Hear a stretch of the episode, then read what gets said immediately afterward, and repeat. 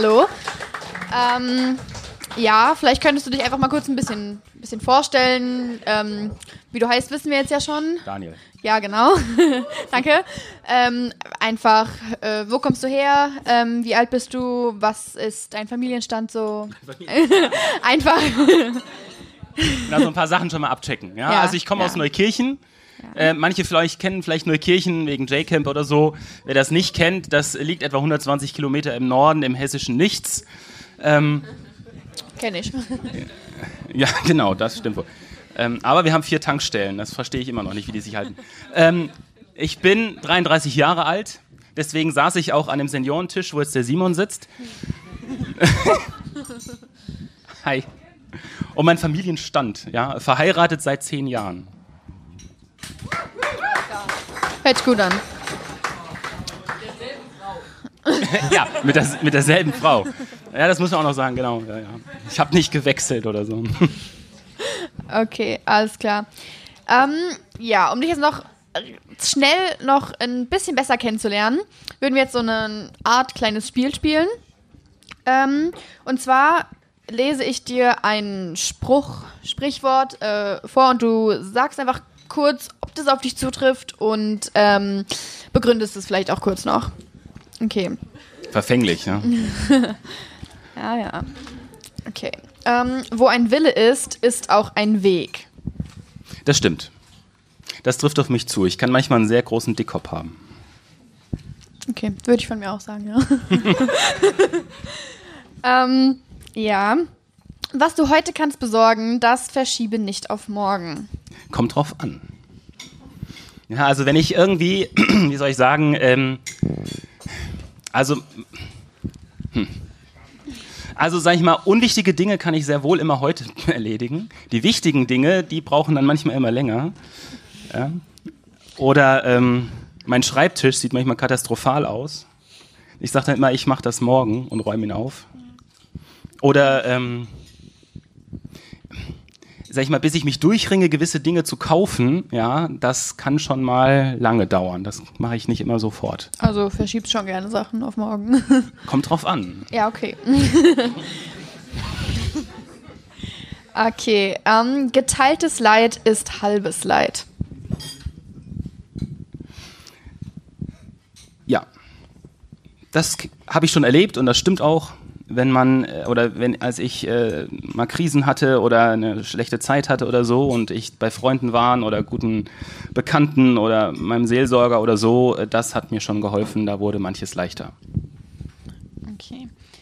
Ähm, wer nicht hören will, muss fühlen. Kommt drauf an, was man fühlt. Ja, inwiefern? Also, äh, möchtest du das noch erläutern? Was, was muss man denn fühlen? Wenn ich, hör, wenn ich hören will, muss fühlen.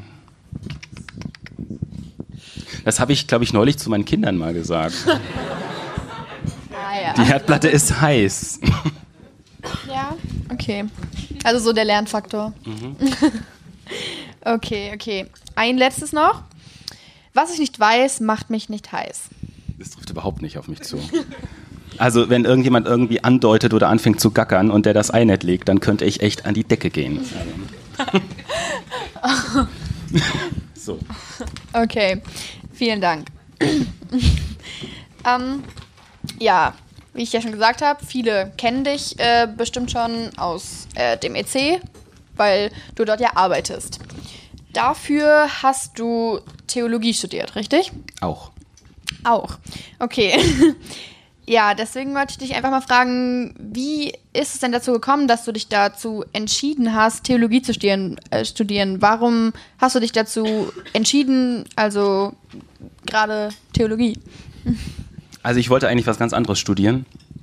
Es, da, ich darf ja ausholen, hattest du gesagt. Ich darf ja ein bisschen erzählen oder so, ne? Ein bisschen. Ähm, also, das war so um die Zeit, äh, wo ich Abitur machte ähm, und ich gemerkt habe, ja, was soll ich eigentlich mit meinem Leben mal anfangen? Und ähm, ich war fest davon überzeugt, dass ich Lehrer werde, und zwar für Französisch und Geschichte. Oh. Ja. ja, erstens, äh, ja, okay. Braucht man auch. Das war jetzt, ich weiß, ich, damit hole ich die Stimmung immer wieder auf echt auf den Siedepunkt. Ähm, weil ich Frankreich total toll finde, dort viele Freunde hatte, sehr viel Zeit dort verbracht habe. Fabian, danke. Und ich mich sehr für Geschichte interessiere. Ähm, und ich habe dann überlegt, das war noch zu der Zeit, als äh, Männer äh, Bundeswehr oder Zivildienst machen mussten und ich auf Bundeswehr nicht so viel Lust hatte ähm, und ich gesagt habe, gut, ich verweigere und habe dann mir schon einen Zivildienstplatz rausgesucht in Frankreich im Jugendbegegnungszentrum und hatte dann auch schon fast einen Studienplatz äh, so ausgeguckt, wo ich dann danach hingehe, dass ich da so ein Doppelstudium hinkriege, äh, dass ich die Lehrzulassung für Deutschland und Frankreich habe und also ein Käse. Und ähm, ich habe mich dann beworben für dieses Jugend Begegnungszentrum da in Frankreich, ich weiß gar nicht mehr genau, wo das gewesen ist, und ähm, habe alles weggeschickt und irgendwie hat die Deutsche Post, Johannes, es nicht geschafft, meine Bewerbungsunterlagen dahin zu schicken oder irgendetwas zurückzuschicken. Ja? Ähm, jedenfalls habe ich die Frist total gerissen und habe nicht verstanden, warum. Zur selben Zeit war, ich weiß, ob das Jugendtreffen war oder Juleika-Schulung in Neukirchen. Ich komme gebürtig aus, aus Manderbach, also auch EC und war auch früher schon in Neukirchen dort. Und damals hatte mich Reinhard Engel angesprochen und hat gesagt, sag mal, weißt du eigentlich, was du nach dem Abi machst? Ich so, nee, eigentlich nicht äh, war ein bisschen wütend, dass die Deutsche Post das äh, versaut hat. Oder ich gedacht habe, naja, vielleicht ist es auch irgendwie der Wink, ähm, dass ich was anderes machen sollte. Und dann sagte Reinhard Engel, der jetzt der Hausleiter ist vom Knüllhaus, ähm, wir überlegen, ob wir nicht eine FSJ-Stelle in Neukirchen ähm, einrichten. Ich habe noch keine Ahnung, wie das ist, aber vielleicht hast du ja Lust. Ähm, und ich habe dann hin und her überlegt und ob das was Richtiges ist oder was nicht Richtiges ist. Und dann kam beim Bibellesen Josua 1, Vers 9 sehr mutig und entschlossen. Ich gesagt, vielleicht ist es doch was. Vielleicht ist das jetzt quasi so mein Weg. Äh, ist nicht Frankreich, aber Neukirchen ist auch schön. ähm, kannst du ja mal machen und irgendwas musst du machen, ja, sonst steht nämlich irgendwann der Verteidigungsminister vor meiner Tür und sagt, du kommst jetzt mit. Also habe ich äh, Reinhard geschrieben und gesagt, alles klar, ich mache das, aber nur, wenn ich Teenie-Arbeit machen darf. Ähm, und das hat dann gepasst. Dann habe ich in Neukirchen Teamkreis ähm, Arbeit gemacht, in Nachbarort eine Teamkreisarbeit gemacht und bin so ein Jahr mit Fossi durch die Gegend gefahren und habe dann äh, viel erlebt im EC. Und dort hatte ich natürlich dann ein Jahr Zeit, mir zu überlegen, ähm, was ich denn nach dieser Zeit mache. Ja? Ob es immer noch das Lehramtsstudium ist oder ob es was anderes ist. Und ähm, es gab damals, das waren so eine der ersten Gott begegnen Wochenenden. Ich weiß nicht, ob ihr die kennt oder ob jemand schon mal von euch bei den Gott begegnen Wochenenden war. Ähm, das waren sehr intensive spirituelle Wochenenden, äh, wo es darum ging, ähm, Gott den Vater kennenzulernen, dem Sohn nachzufolgen, dem Geist Raum geben. Und an dem einen Wochenende, wo ich dann als FSJler teilnehmen musste, ähm, dienstlich, äh, war das Wochenende dem Geist Raum geben. Und ähm, dachte, ja gut, alles klar, lasse ich mich drauf ein und ich muss ja machen, was meine Vorgesetzten sagen ähm, oder was Fossi sagt, weil äh, ich war offiziell sein Knecht. ähm, und das war so, dass, dass die eine Einheit gewesen ist, ähm, man sollte sie, das war irgendwie so hinlegen und dann wurde so Lobpreismusik angemacht und dann war die Aufgabe, ja, guck mal, ob ein Bild kommt. Ich also, ja, alles klar, guck mal, ob ein Bild kommt. Ich bin gar nicht so zugänglich für solche Experimente, muss ich ganz ehrlich sagen, bis zu dem Zeitpunkt. Jedenfalls kam so ein Bild, wo ich immer dann hinter dachte, das ist total fromm ähm, äh, was ich dort gesehen habe oder was Gott mir dort geschenkt hat. Und am nächsten Morgen wurde das nochmal aufgegriffen und es lagen ganz viele Bibelverse ähm, auf dem Boden verdeckt und man sollte rumgehen und irgendwo sich einen Bibelvers aufnehmen und so. Und ähm, dieser Bibelvers passte genau zu meinem Bild.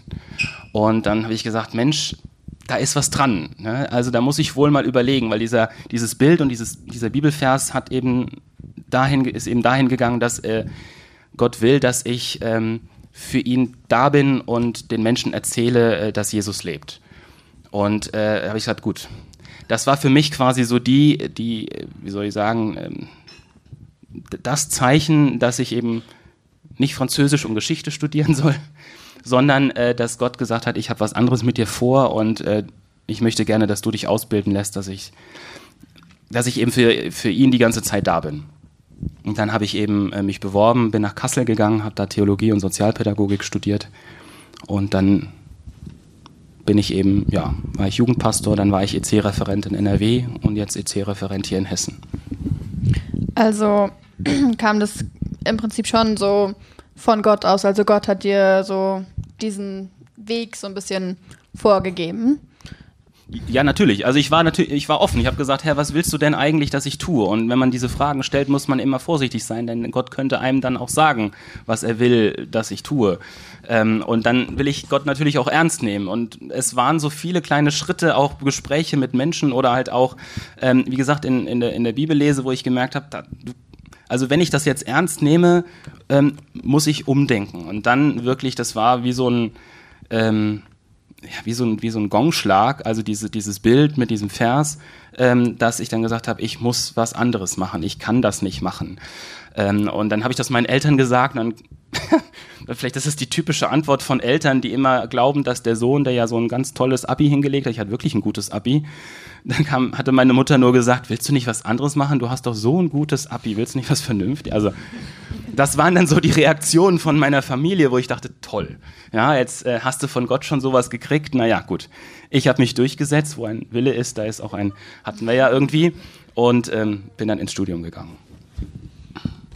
Ähm, ja, okay. alles klar, das hört sich ja schon mal relativ spannend an, also dass du alles komplett umgeworfen hast. ähm, ja, du hattest mir aber auch schon erzählt, dass du, ähm, auch wenn du jetzt dem Weg gefolgt bist, den Gott dir so vorgegeben hast, dass du trotzdem, ähm, hast du mir gesagt, dass du trotzdem so der Meinung bist, dass ähm, man auch manchmal einfach Selbstentscheidungen treffen muss und Gott so ein bisschen sagt, ja, mach einfach so nach dem Motto. Ja, glaube ich schon. Also äh, es gibt ja zwei Möglichkeiten. Ich bete und bete und bete und warte darauf, dass Gott endlich mal vom Himmel was schickt oder so. Oder auf der anderen Seite glaube ich schon, dass Gott sagt, geh doch mal den Weg ähm, und ich werde das segnen, was du entscheidest. Ähm, also ich glaube, ähm, Gott wird nicht nur immer nur äh, von uns verlangen, dass wir beten und beten und der Blitz, dass der endlich mal vom Himmel kommt, sondern Gott hat uns auch, äh, wie soll ich sagen, Entscheidungsfreiheit gegeben und dann auch, ich glaube, wenn wir wie soll ich sagen, äh, mit, mit Jesus unterwegs sind und der Heilige Geist uns erfüllt und wir Dinge entscheiden, wo wir glauben, dass das auch zur Ehre Gottes ist, dass er das auch segnet, auch wenn er uns das nicht vorher mit dem Zettel bestätigt hat. Okay. Und dann gibt es so Situationen, ähm, äh, wenn, äh, wo wir in, in Nordrhein-Westfalen waren und wir auf der Wohnungssuche waren, ähm, als, als als unser Sohn so klein war, haben wir gesagt, wir brauchen eine neue Wohnung, weil die Wohnung war irgendwie mit der Zeit ein bisschen klein und die Nachbarn waren doof und ähm, naja, man wünscht sich dann als Familie so ein bisschen mehr als vielleicht, ich weiß nicht, wie viele Quadratmeter wir hatten, waren noch ein bisschen, wollten wir noch ein bisschen Wiese haben. Und wir haben über ein Jahr nach einer Wohnung gesucht und nichts gefunden, weil es verdammt teuer war dort in der Gegend. Und wenn ich dort die günstigsten Wohnungen genommen hätte für die Kategorie, die wir uns, für die wir uns entschieden hätten, dann ja, dann hätten wir eigentlich nichts mehr essen können im Monat, weil dann alles weggegeben wäre für, für Miete und so. Und, ähm, und wir dann auch Gott gefragt haben, was willst du eigentlich? Müssen wir vielleicht ganz woanders hingehen? Eigentlich hatten wir nicht vor, jetzt äh, wegzuziehen äh, aus Hattingen, dort aus der Ecke oder dass ich meine Stelle wechsle. Und es passierte nichts und wir, wir haben keine neue Wohnung gekriegt und mit der Zeit war meine Frau wieder schwanger und mit dem zweiten Kind wird die Wohnung nicht automatisch größer, sondern so ist das halt. Und, ähm, und wir saßen da an einem, am, am Esstisch äh, beim Abendbrot und ähm, das war so eindrücklich, weil ich nämlich, weil wir nämlich ähm, gebetet haben, Herr, wir können nicht mehr. Also wir waren wirklich fix und fertig. Ähm, wir waren zu allem bereit, irgendwo hinzuziehen, auch die Stelle zu wechseln oder sonst irgendwas zu machen. Und auch mein Arbeitgeber war damals auch zu vielem bereit, damit ich in der Nähe bleibe. Aber auch die haben gesucht und wir haben wirklich keine, keine Herberge gefunden sozusagen. Und an dem Abend haben wir gebetet und haben gesagt, Herr, wir können jetzt nicht mehr. Du musst jetzt irgendwas machen. Die Zeit drängt. Und kurz danach hat bei uns das Telefon geklingelt. Und dann äh, rief ein Vorstandsmitglied von, vom EC Hessen-Nassau an und sagte, hey Daniel, äh, wie geht's dir eigentlich? Bei uns wird eine Stelle frei, willst du nicht kommen? So kann Gott auch plötzlich äh, einen Telefonanruf schicken. Also das war für uns so, dass wir am selben Abend gesagt haben, wir kommen.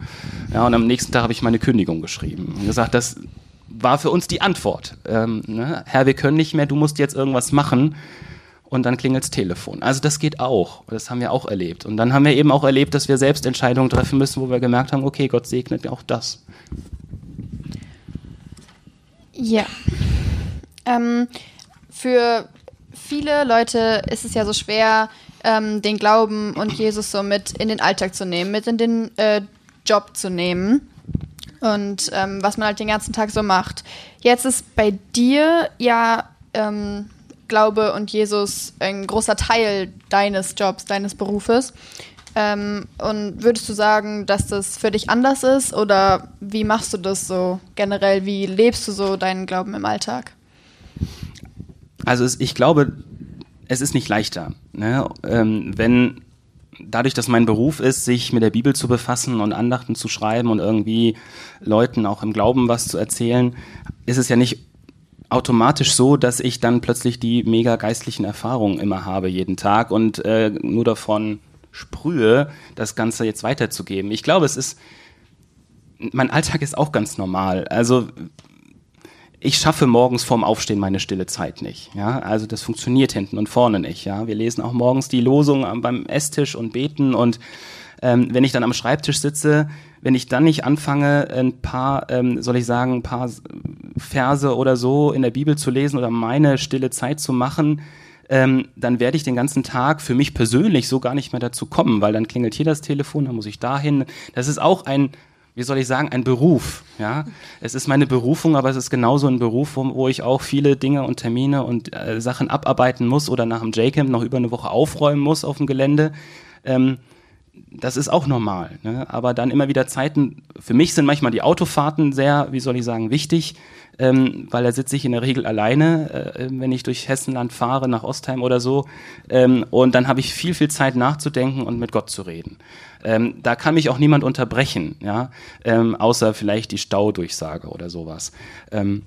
Und das sind für mich schon, wie soll ich sagen, wichtige Zeiten. Oder halt, wenn ich äh, so, wir haben immer so einen, so einen Abreißkalender bei uns im Flur, ähm, so jeden Tag ein Bibelvers und manchmal sind diese Verse so treffend, ähm, da, da zehre ich dann auch mehrere Tage von. Also ich muss dann nicht eine Stunde in der Bibel lesen, um irgendwie qualitativ was davon zu haben. Manchmal reicht mir auch ein Vers, wo ich immer denke, wow, ähm, Gott sorgt schon äh, irgendwie für mich oder ähm, oder spricht mir gewisse Dinge zu. Als ich jetzt, ähm, der, der erste Arbeitstag nach meinem Sommerurlaub äh, war auf dem Abreißkalender der Spruch, den ich gezogen habe, als ich berufen wurde.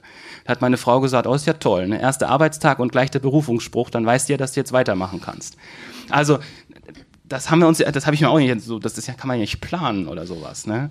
Ähm, oder auch so Begegnungen, wo man, äh, wo, wo, wo meine Frau oder ich oder wir einzeln dafür beten und plötzlich passieren gewisse Dinge oder ähm, Menschen erzählen was oder Verse kommen oder so. Sag ich mal, da, da erlebe ich Jesus schon, dass er im Alltag einfach mit dabei ist. Es ist für mich so, wie soll ich sagen, ähm, normal und real, dass er einfach dabei ist und ich so mit ihm rede und, und erlebe, dass er gewisse Dinge tut und handelt und manchmal, dann könnte ich ihm genauso gut an die Stirn klatschen und sagen, Jesus, was soll das eigentlich? Ja, also nicht nur, weil ich ständig Predigten schreibe, dass ich dann immer die Einsichten habe, das ist dann auch ganz normale Dinge, äh, die im Alltag sind. Und dann natürlich, wenn ich Predigt schreiben muss, dann sauge ich diese Zeit natürlich schon auf, wenn ich mich mal ein bisschen intensiver mit Texten befasse. Und das das reicht mir dann. Oder ähm, für mich sind solche Oasenzeiten zum Beispiel, wenn ich ähm, im, im Weltverband unterwegs bin und auf so Tagungen bin oder international einfach Kulturen erlebe, wie auch andere Menschen glauben,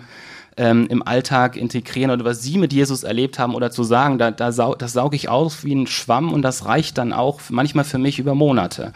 Ähm, davon habe ich dann was. Ja? Oder ähm, die, die, der Samstagabend beim J-Camp, wo so viele aufgestanden sind und ans Kreuz gegangen sind und gesagt, ich will neu mit Jesus anfangen oder will nochmal, wie soll ich sagen, nochmal festmachen, dass es weitergeht.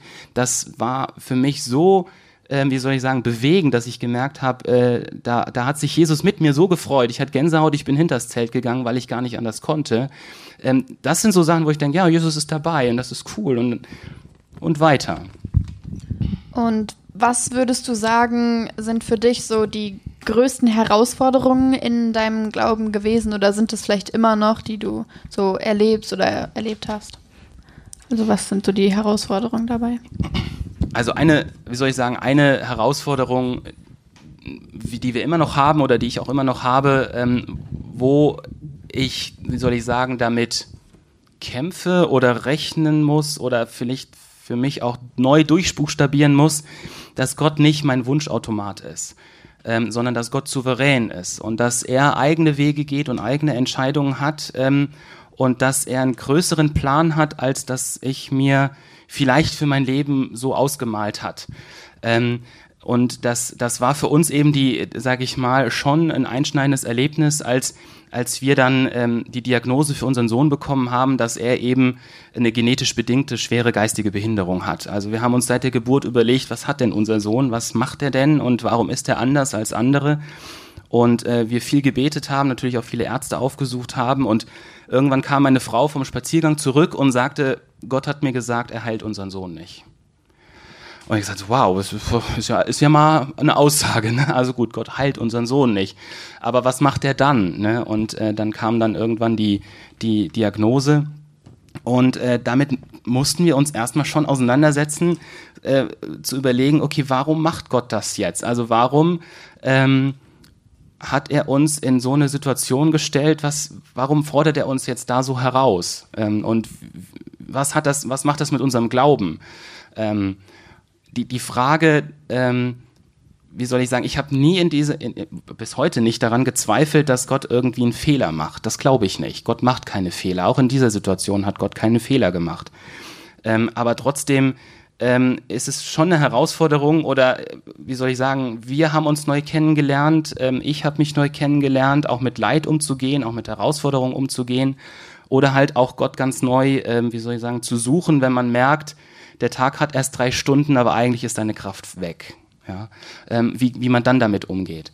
Und ähm, das sind schon Herausforderungen, die, wo wir immer noch drinne sind, ne? und die auch den Glauben formen. Und ähm, wo ich sage, ja, Gott hat höhere Pläne über unser Leben als das, was wir uns manchmal wünschen. Deswegen sage ich, Gott ist kein Wunschautomat.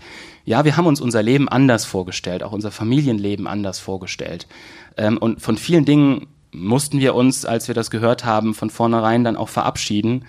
Ähm, wir waren bei so einem Seminar ähm, von dieser Interessensgemeinschaft mit Familien, die auch ähnlich betroffene Kinder haben. Und dann sagte die, die Frau, äh, äh, das ist wie wenn man Italienurlaub gebucht hat und steigt aus und kommt in Holland an. Na, man hat sich ganz anders vorgestellt ne? und alles ist irgendwie anders. Und, ähm, und die Aufgabe ist eben herauszufinden, äh, dass oder wie soll ich sagen, kennenzulernen, dass Holland auch schön ist. Ja. Ähm, und da das Schöne drin zu sehen, was es alles in Holland gibt. Also seht das immer in Anführungsstrichen. Ähm, und das tun wir auch. Ähm, und das merken wir auch. Und auch dort, wie man geführt wird. Und ähm, unser Sohn ist jetzt eingeschult worden am Dienstag, war die Einschulung, äh, in der Förderschule. Und wir waren so berührt von diesem Einschulungsgottesdienst. Es war so ein frommer Gottesdienst. Also hätte ich nicht gedacht. Ja, wir haben mit allem gerechnet, ne? von Märchen bis allem Möglichen. Und es war so ein frommer Gottesdienst. Und der Vers, der äh, diesen Gottesdienst eben beinhaltete, und am nächsten Tag kam er mit seiner Hausaufgabe quasi damit nach Hause, war der Vers, die auf den Herrn harren, bekommen neue Kraft. Und gesagt, wow, das hat uns echt getroffen, weil genau das ist es. Ja, ähm, auch in diesen Situationen zu merken, Gott Gott ist dabei und Gott ist souverän und, und Gott hat Pläne und wir merken oder so nach und nach erkennen wir vielleicht, was er auch damit vorhat. Ne? Und an vielen Punkten merken wir an, wie, wie auch unser Sohn uns Dinge zeigt, die wir vielleicht nie entdeckt hätten. Für ihn ist das so normal, dass Jesus dabei ist. Und wenn man fragt, was, was arbeitet Papa, er erzählt von Gott und dass Jesus sie lieb hat. Das erzählt er allen. Und dann kann man sofort anfangen, über den Glauben zu reden. Ne? Bei, bei der Kassiererin, ne? beim Busfahrer. Das, ja, ist so. Ne? Er kennt auch viele Bibelgeschichten. Ähm, David und Goliath ist ganz toll, ganz groß. Ja, warum haben die anderen Angst gehabt, nicht gegen Goliath zu kämpfen? Ja, David hat es geschafft, weil Gott hilft ihm. Ja, Gott hilft mir, ist auch so normal. Und wenn er betet, er betet so große Dinge. Ne? Und während des J-Camps war, waren mein, war meine Familie eben bei meinen Schwiegereltern, weil ist ein bisschen herausfordernd dann zu Hause, wenn J-Camp ist. Ähm, und äh, irgendwann sagte meine Frau, als es J-Camp losging, Lennart will, dass ich jede halbe Stunde für euch bete. Ja, und er ist dann auch sehr penetrant da drin. Ja.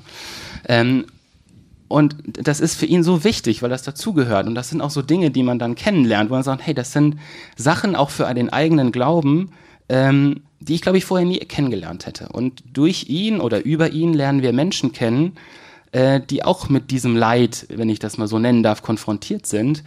Und ähm, wir können den Familien auch etwas sagen, wie wir es schaffen, damit klarzukommen. weil wir nämlich an jemanden glauben, der größer ist als all das und einen Plan hat und uns hilft in all diesen Umständen. Ähm, und wir hätten nie mit diesen Menschen Kontakt. Nie. Ich hätte, ich wäre auch nie an die Förderschule gegangen. Wie gesagt, Französisch Geschichte und so ein Tamtam. Ne? Also, von daher, äh, das sind Herausforderungen, aber ich glaube, wenn man in Herausforderungen steckt oder wenn man Gott fragt, warum lässt du das denn zu, da hast du bestimmt einen Fehler gemacht, glaube ich, nein, Gott macht keine Fehler. Das sage ich aus tiefster Überzeugung. Ähm, sondern Gott hat da wirklich einen Plan und Gott ist auch souverän und manchmal sind die Pläne höher, als dass wir uns vorstellen können. Und manchmal erkennt man vielleicht Dinge auch rückwirkend, also, also rückblickend, äh, wenn man so überlegt, okay, es hatte einen Sinn, ne, dass ich den kennengelernt habe oder das gemacht habe oder da habe ich Dinge an mir kennengelernt, die ich vielleicht so gar nicht ähm, entdeckt hätte. Ja, sehr schön. Also eine Herausforderung, an der ihr aber trotzdem sehr gewachsen seid und von der ihr auch viel mitnehmen konntet. Immer noch. Und manchmal ja. ist es scheiße. Das haben Herausforderungen auch manchmal so an sich. Ähm, ja, wie du ja auch schon erzählt hast, dein Beruf ist auch, also wie dein Sohn auch so schön sagt, ja, von Gott erzählen und sagen, Jesus hat mich lieb. Mhm. Ähm, wenn du jetzt Leuten äh, vom Glauben erzählst, ähm, zum Beispiel wenn du jetzt ähm, eine Predigt hältst oder einfach äh, was Kleineres, ähm, was ist dir denn dabei besonders wichtig, ähm, den Leuten, vielleicht auch besonders jüngeren Leuten wie uns jetzt, was ist denn dir besonders wichtig, äh, da zu vermitteln. Hm, dass Gott uns liebt. Mir ist, also da steckt so ein bisschen auch dahinter. Mir ist es wichtig, ähm, dass ihr nicht Sachen nachplappert und dass ihr nicht nachglaubt.